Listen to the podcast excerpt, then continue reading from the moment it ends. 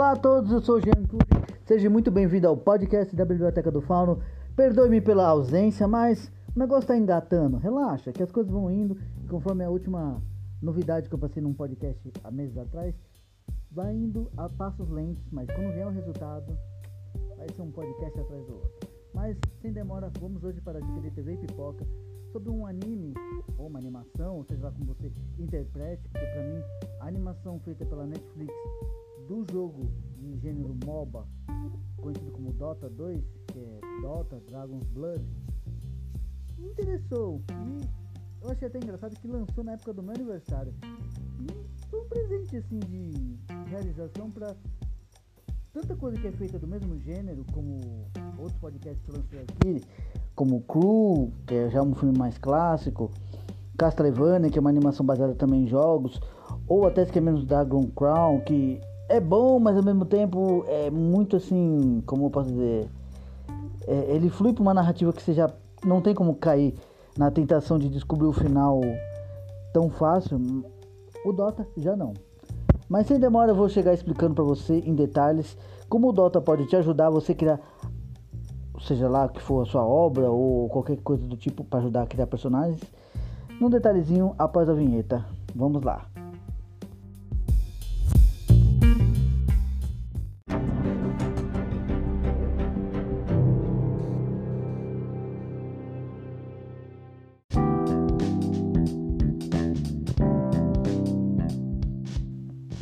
Vamos lá, sem demora e já para dizer no bate pronto. A animação Dota feita pela Netflix lançada em março agora, em 2021, é, é baseado na, no próprio jogo Dota, que é, vamos dizer assim, é uma lore muito parecida com World of Warcraft. Para quem não conhece, World of Warcraft é um dos jogos mais jogados do mundo atualmente, vindo lá da época de 1990 que evoluiu de um RPG simples para um multiplayer massivo de jogos de RPG. E o Dota pega elementos do, do próprio World Warcraft, mas com um segmento mais puxado para o World Warcraft 3, que tem joguinhos de, de cenários que fazem heróis contra heróis. Mas, resumindo, o Dota ele descreve um mundo tão semelhante, mas com uma certa essência própria. É quase como se você se inspirasse em algo bom e tivesse uma coisa um pouquinho melhor para o que você está criando. Mas não que ele desmereça a sua gratificação, vamos dizer assim, intuitiva e, e de criação. Dota é um, um, jogo assim que fez sucesso para a época e faz até hoje. É muito bem falado. Mas para animação, tirando a parte de fãs puristas, eu que não sou um fã desse gênero de jogo e nem do título, e conhecia muito pouco, acabei gostando muito mais da animação pelo seguinte fato: personagens cativantes, um cenário apresentado de uma forma sutil, um, assim, uma apresentação de, de, um primeiro capítulo que te surpreende. Se não fizesse a situação do primeiro capítulo, que eu recomendo vocês pelo assistir o primeiro capítulo, não tem como você seguir os outros sete capítulos até você destrinchar os oito. Dá pra assistir tudo numa tacada só, mas é sempre bom você assistir um capítulo por dia pra você ir no Ou até dois, né? Aí que você gosta de assistir com maior comodidade. Mas, deixando essa parte, vamos falar sobre os personagens.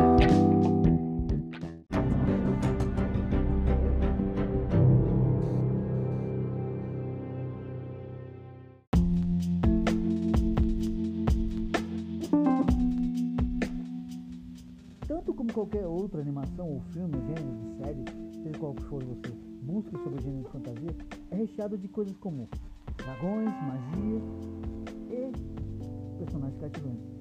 E o Dota teve que reciclar isso, porque já está ficando uma coisa adaptada. Mas o bom de uma boa adaptação é isso, é adaptar as coisas que tem de um jogo ou qualquer que seja obra literária original uma audiovisual, assim, que fica uma forma de desafio bem intrigante. E o Dota não, não perdeu nesses quesitos. Por quê? O Dota fala bem mais, não somente de dragões, mas fala sobre um personagem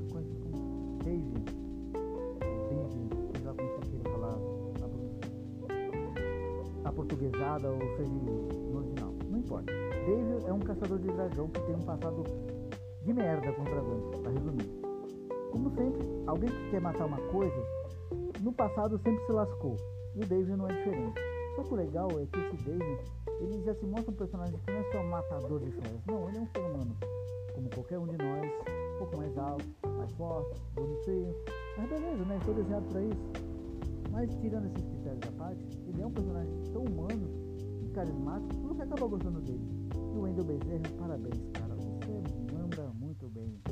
Mas, tirando os paparicos de lado, existe outro personagem que também me ganhou, não só pela forma da dublagem, mas também a sua conduta mais sutil e ao mesmo tempo é, enigmática. Estou falando da princesa Miranda, a época de bosta de Noite de Lua Prata. Olha que nome chique. Noite de Lua Prata. Cara, que nome chiquérrimo. Mas tirando isso, a Miranda é uma elfa que põe o elfo Legolas no cinema. Porque a mulher não erra um disparo, a mulher mata até dragão voando e acerta a gente até do alto da colina. Isso não é spoiler. Você vai ver conforme a animação vai passando. Mas, juntando o trio Parada Dura, tem um personagem que é, vamos dizer assim, uma inclusão. É tipo uma personagem muda, precisa como massa. Você olha assim vê até um jeito meigo nela. Mas meu filho, quando a mulher torce o dedo de um machinho que tenta usufruir da força bruta, ela mostra que ela tem força bruta. E é muito legal que o personagem o mínimo que faz é, além de bater, ela tem uma expressão muito legal para o próprio traço dela. Mas quando ela começa a assoviar, você vai adorar essas partes na animação. Tirando isso, existem muitos outros personagens que eu não vou citar agora, mas se esse podcast chegar a 100 assim, áudios, eu faço um, uma parte completa da primeira temporada escrevendo sobre todos os personagens com maior menção honrosa. Tanto os que eu estou te falando agora, como os que vai ser apresentado. Então vamos lá, compartilha esse negocinho aqui. Vamos que vamos, que agora outra parte que é o mundo apresentado.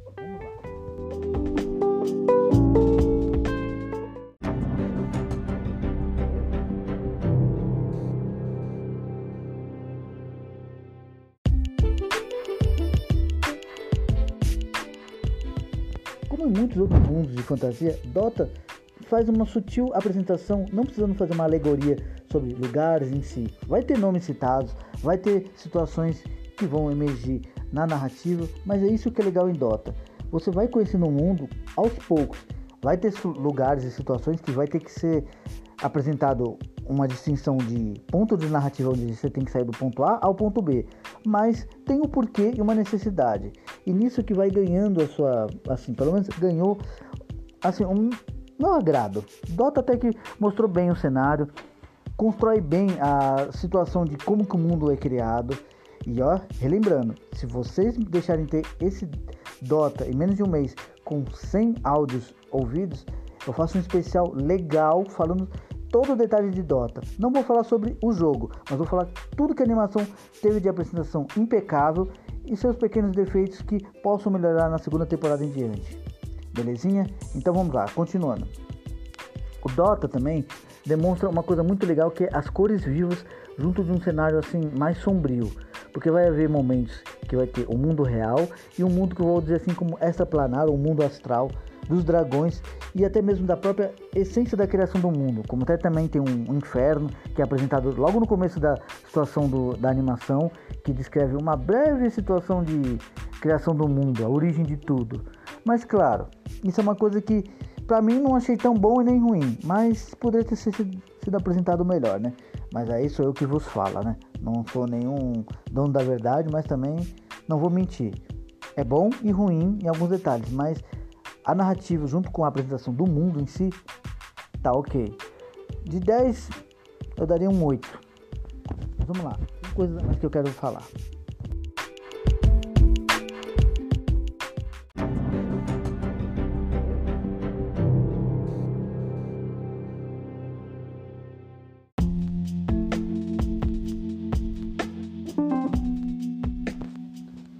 Num resumo breve, rápido, em menos de um minuto, tem seus altos, tem seus baixos, personagens muito bons construídos, outros nem tão bem apresentados, porque eu consigo entender que conforme a narrativa vai apresentando muita informação, apresentando muitas assim, situações, outros personagens eu não citei, já para que esse podcast tenha uma relevância legal, porque eu quero fazer um novo tipo de quadro para dicas de TV pipocas relacionadas não a só o que eu quero te dar de dica de animação que assista em qualquer que seja o widescreen, ou meus VHS, meus DVDs, que complemente a sua situação de narrativa.